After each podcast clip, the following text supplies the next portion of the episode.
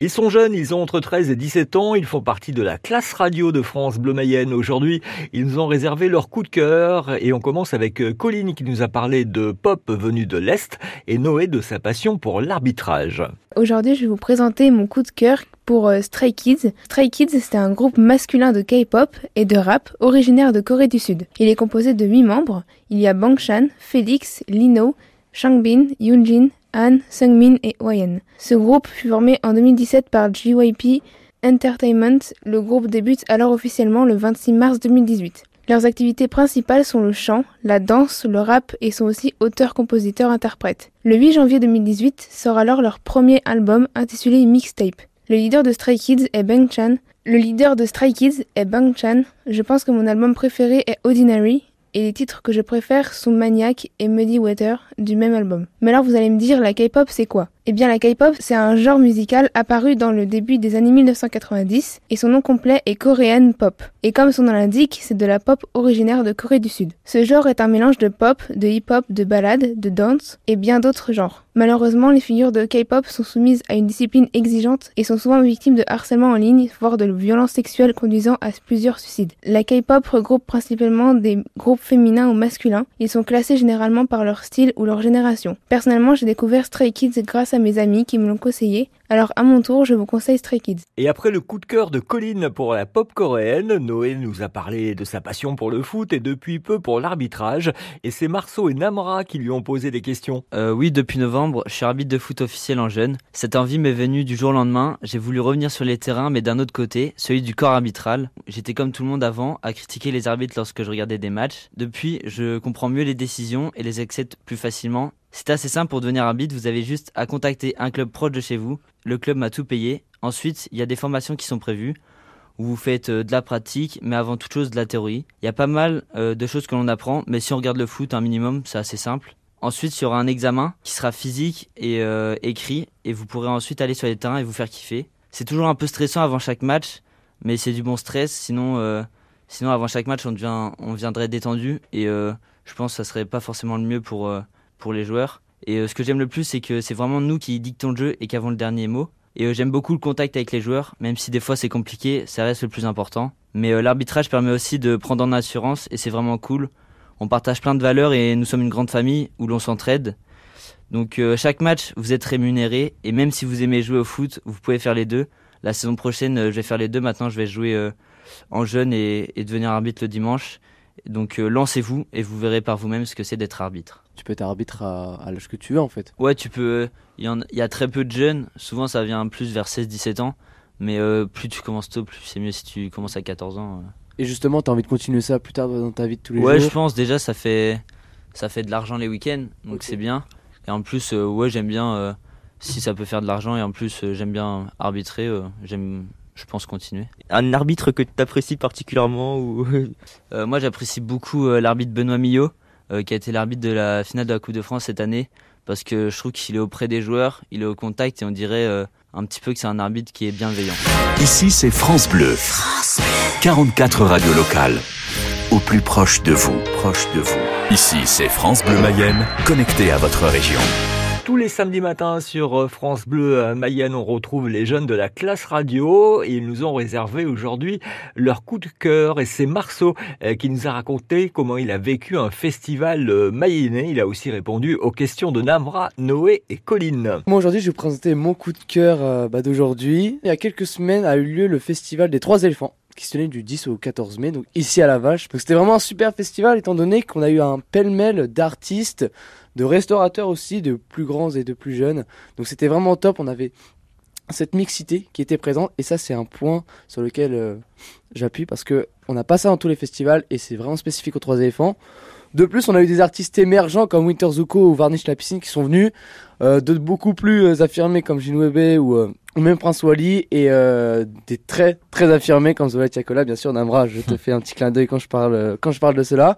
Mais en même temps, on avait aussi Suzanne. Moi, cette année, j'ai pu y aller en tant que photographe. J'ai été accrédité, donc merci beaucoup au studio, euh, à ces studios dans lesquels je me trouve aujourd'hui, France Bleu Mayenne, et à l'équipe du 6 par 4 eux-mêmes euh, du 3 éléphants parce que voilà, c'était une opportunité géniale. J'ai pu y être en photographe. Namra. Pendant le festival, comment t'as-tu trouvé la nourriture là-bas? Est-ce que c'était cher, c'était cher, mais est-ce que c'était bon? Ah, je m'attendais à cette question Namra, je voulais en parler. Alors moi, je suis allé manger chez... Euh, chez... Alors j'ai mangé une poutine. Alors euh, il y a eu quelques restaurateurs, mais je vois, dont, je vois de quoi tu veux parler, toi Namra. En, en, en réalité, si tu veux, euh, si tu veux c'est quand même à des prix qui sont très très raisonnables pour des festivals.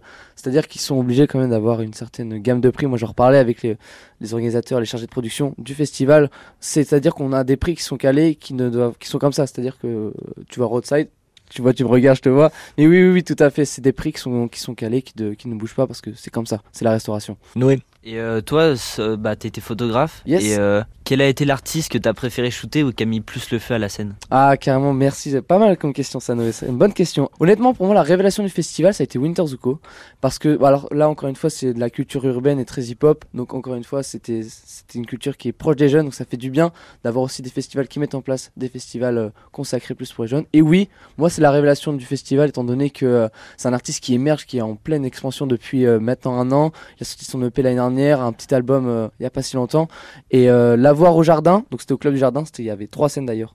C'est ça qui était intéressant de pouvoir jou- jongler entre ces différentes scènes. Moi, c'était très, euh, ça a été ma révélation parce que tout simplement, il a une énergie et ça se sent dans la foule, dans la foule et en plus en photo, ça se sent. C'est génial de voir cette connexion artiste-foule euh, en plein direct. Est-ce que, en tant que photographe, tu as eu accès à des, lieux où, par exemple, le public n'aurait pas accès? Ah oui, tout à fait. Effectivement, Colin, ça c'est une question. euh, exactement. Quand on est, bah, quand on est photographe, si tu veux, on est accrédité pour être euh, donc euh, dans les backstage qu'on appelle ça. Alors moi, j'ai pas. Si tu veux, as plusieurs stades d'accréditation. Forcément, ça marche comme ça. Euh, moi, j'ai été accrédité pour euh, les crash barrières. C'est les grosses barrières qu'on se trouve devant pour photographier les artistes. Après, tu as des normes aussi. Beaucoup de certains préfèrent être euh, photographiés dans plus sur certains morceaux, d'autres pas. D'autres préfèrent même pas du tout être photographiés sur scène ou quoi. Il y a énormément de modali- euh, modalités qui vont avec. Mais bon, l'important, c'est moi, c'est c'est mes premières expériences. Encore une fois, ça fait que vraiment un mois, un mois et demi que je fais ça, et euh, c'est une belle, c'est des belles opportunités. Et moi, dès que je peux y aller, j'y vais. Donc, il y a aucun souci pour ça. Quand c'est signé France Bleu, c'est vous qui en parlez le mieux. Bonjour Vous parlez de tout, vous annoncez uniquement que de bonnes choses. Il y a du plaisir chez vous, dis donc Merci France Bleu Les jeunes de la classe radio, on les retrouve tous les samedis matins sur France Bleu Mayenne et aujourd'hui place à leur coup de cœur. Et voici euh, Clément qui nous a parlé de son coup de cœur pour une belle expo parisienne. Aujourd'hui, je vais vous parler d'une exposition que j'ai pu aller voir à Paris. Donc cette exposition, elle se passait à l'Atelier des Lumières à Paris, donc c'est dans le 11e. L'Atelier des Lumières, c'est une grande salle qui a beaucoup de projecteurs et qui est faite pour euh, mettre euh, toujours de différentes expositions à l'intérieur, donc euh, différents artistes, des musiciens. Ça projette dans toute la salle pour faire une immersion. Et donc le but, c'est d'être immergé dans dans ces dans ces peintures. Donc elles sont elles sont mises avec de la musique et puis on peut voir aussi les, les œuvres qui, qui bougent avec cer- certaines fois des jeux de lumière et tout ça. Donc c'était Marc Chagall. J'aurais aussi aimé donner mon avis. Donc euh, ce que j'ai plutôt bien aimé et ce que j'ai un peu moins aimé. Donc ce que j'ai bien aimé c'était la musique parce que je trouvais que ça mettait euh, beaucoup dans l'immersion. Et puis euh, c'était surtout impressionnant parce que c'était une grande salle quand même, donc euh, c'était une sorte de grand hangar. Ce que j'ai aussi aimé c'est qu'il y avait euh, beaucoup de, de techniques, donc on voyait euh, pas forcément les projecteurs parce que c'était un peu caché dans le haut de la salle, mais c'était projeté partout. En fait on avait vraiment l'impression que les images venaient, euh, enfin on sait pas d'où les images venaient, on voyait quelquefois les projecteurs mais euh, il n'y avait pas d'ombre, il y avait, y avait pas de lumière comme euh, les projecteurs basiques qu'on peut voir. Et du coup c'est pour ça que, j'ai trouvé ça très impressionnant. Ce que j'ai un peu moins aimé, c'est que c'était- pas très attractif. Donc c'est-à-dire qu'il y avait qu'une seule salle, donc c'est ce qui m'a un peu déplu, c'est que on entre, il y a une salle qui est très grande avec un, petit étage, avec des bancs, de quoi s'asseoir et tout ça.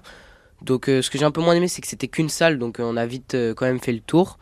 Et puis euh, comme c'est tellement grand, on n'a pas cette impression de d'immersion totale. Et après l'expo Chagall visitée par Clément, c'est Namra qui nous a plongé dans l'univers du manga. Aujourd'hui, je vais vous parler de Demon Slayer, un manga, un série de mangas très connu de Koyoharu Gotoge, composé de 23 tomes et publié en France par la maison d'édition Panani Manga. C'est l'histoire de Tanjiro Kamado, un jeune vendeur de charbon qui deviendra un pourfendeur de démons après le massacre de sa famille et la transformation de sa sœur Nezuko en démon.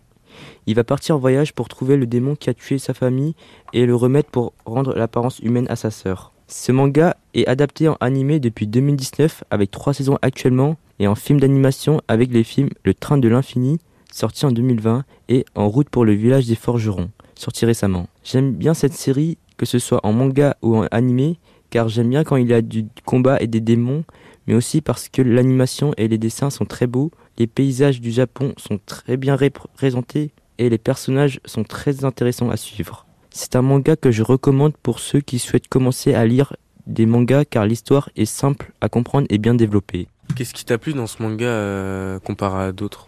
En vrai, j'ai commencé à lire ces mangas parce qu'il y a tout le monde qui en parle et tout. Enfin, je suis un peu les tendances. Et ensuite, quand j'ai lu, euh, j'ai vraiment aimé ça. Oui, Et donc, euh, c'est euh, quel type de manga? C'est plutôt un shonen avec du combat et puis de l'action. Tiens, tu peux nous rappeler justement ce que c'est qu'un shonen pour ceux qui Oui, donc c'est un manga pour les jeunes adolescents entre 12 et 16. C'est souvent varié en fait, le thème est très vaste, mais c'est souvent des combats. Il y a souvent des super-héros, de la magie, des démons. Ici, c'est France Bleu. France Bleu. 44 radios locales au plus proche de vous, proche de vous. Ici, c'est France Bleu Mayenne, connecté à votre région. La classe radio de France Bleu Mayenne composée cette semaine de Colline, Morgan, Namra, Clément, Noé, Marceau et Elliot. Elliot qui nous a livré son coup de cœur pour un peintre mayennais. Mon coup de cœur va parler de Douanier Rousseau et du patrimoine qu'il a laissé à Laval. Donc tout d'abord, Henri Rousseau, aussi appelé le Douanier Rousseau, c'est un artiste peintre né le 21 mai 1844 à Laval est mort le 2 septembre 1910 à Paris, qui va notamment suivre le mouvement artistique de l'art naïf et qui va en être même un représentant majeur, comme avec son œuvre De Lion à l'affût dans la jungle, qui a été récemment vendu aux enchères pour 2,6 millions d'euros. Donc l'art naïf, c'est un mouvement artistique qui a comme caractéristique de ne pas respecter volontairement ou non les règles de perspective, les dimensions, l'intensité, euh, avec des paysages dans la jungle, des couleurs, avec une précision des dessins, des costumes folkloriques, avec aussi euh, beaucoup d'animaux sauvages comme le fait euh, Douanier Rousseau. Euh, donc c'est un art qui plonge comme dans un monde de rêve, un monde enfantin, ce que illustre vraiment très bien Douanier Rousseau, avec ses près de 250 tableaux qu'il a pu peindre au cours de sa vie, donc une centaine qui ont été perdus, beaucoup qu'il a donné pour payer son épicier, sa blanchisseuse ou encore son vendeur de voitures. On peut donc supposer que, à l'heure d'aujourd'hui, il reste encore des œuvres cachées dans les greniers euh, des Mayennais hein, et euh, qui valent aujourd'hui une fortune. Certaines sont même exposées dans plusieurs musées dans le monde entier, mais aussi au musée de Laval, qui a bah, Laval du coup. Et d'autres sont vendues aux enchères, comme celle de New York, où un tableau euh, de Douanier Rousseau a été vendu à une somme record de 40 millions d'euros le jeudi 11 mai 2023, se nommant Les Flamands. Il existe déjà un article qui explique euh, tout ça sur euh, l'appli ici et je vous laisse regarder ça. Parce que justement, moi aussi, j'ai vu passer l'article et je trouvais ça vraiment dingue en fait. que Qu'un euh, artiste mayennais d'origine, que ses œuvres puissent, puissent être vendues à un tel prix quoi. Surtout que le musée de Laval, ça les, ça les énerve un peu entre guillemets parce qu'ils peuvent plus mhm. exposer de, de, tableaux de Denis Rousseau qui vient de Laval. Hein. Et le problème, c'est que ça vaut tellement cher qu'ils peuvent pas en posséder. Là, ça augmente. Euh, bah, quand un artiste meurt, malheureusement, les prix augmentent. Hein. c'est comme euh, plein d'artistes. Euh, Robert Tatin, par exemple. Ça valait pas grand chose et maintenant, ça, aux enchères, ça vaut très cher. À c'est le Vivien, Robert Tatin Très, très beau musée. Je vous invite à le regarder. Ça marche. Il y en a qui ont déjà visité le Manas? Ah ouais, Manas, Robert Tatin, chaque année. Avec le collège. Avec l'école, ah ouais. Ah ouais, l'école primaire et le, collège. En sixième.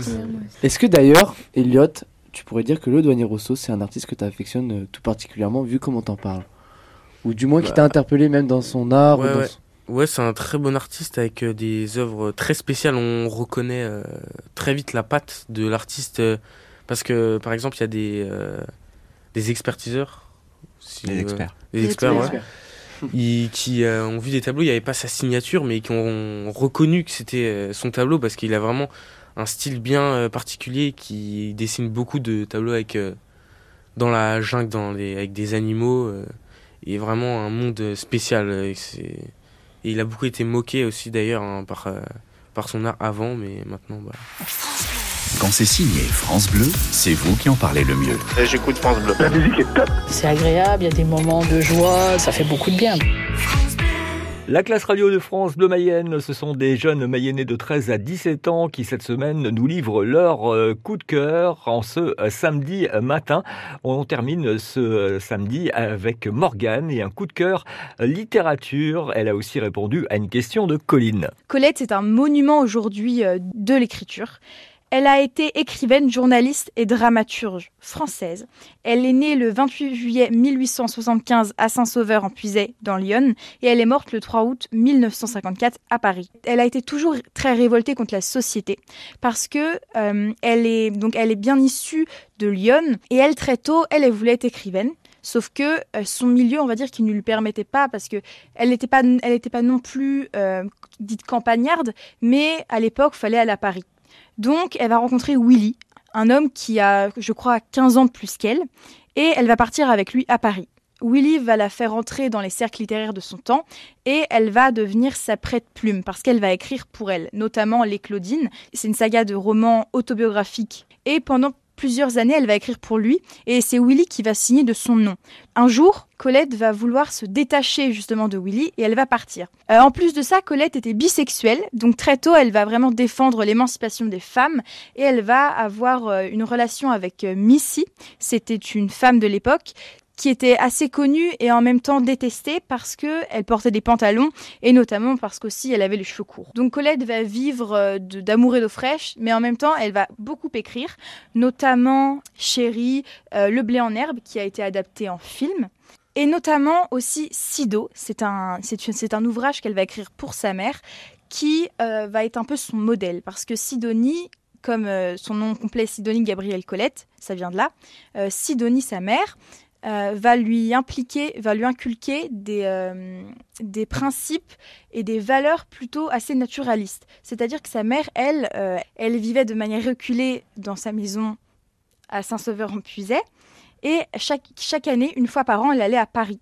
Et elle disait, elle racontait à sa fille que les Parisiens, elle les trouvait snobs, etc., effacés. Et cette femme, justement, Sidonie, dénotait un peu de, des femmes dites commune à cette époque-là parce que elle, euh, elle avait un jardin et justement dans son jardin elle y passait le plus, clair de son temps. Donc dans Sido, le livre que Colette a écrit pour elle, eh ben euh, ça retrace toute son enfance et on va vraiment voir le portrait de, sa, cette mère qui est assez possessive. Donc Colette va s'émanciper à Paris euh, en suivant Willy, puis elle va avoir une histoire d'amour avec Missy, une femme.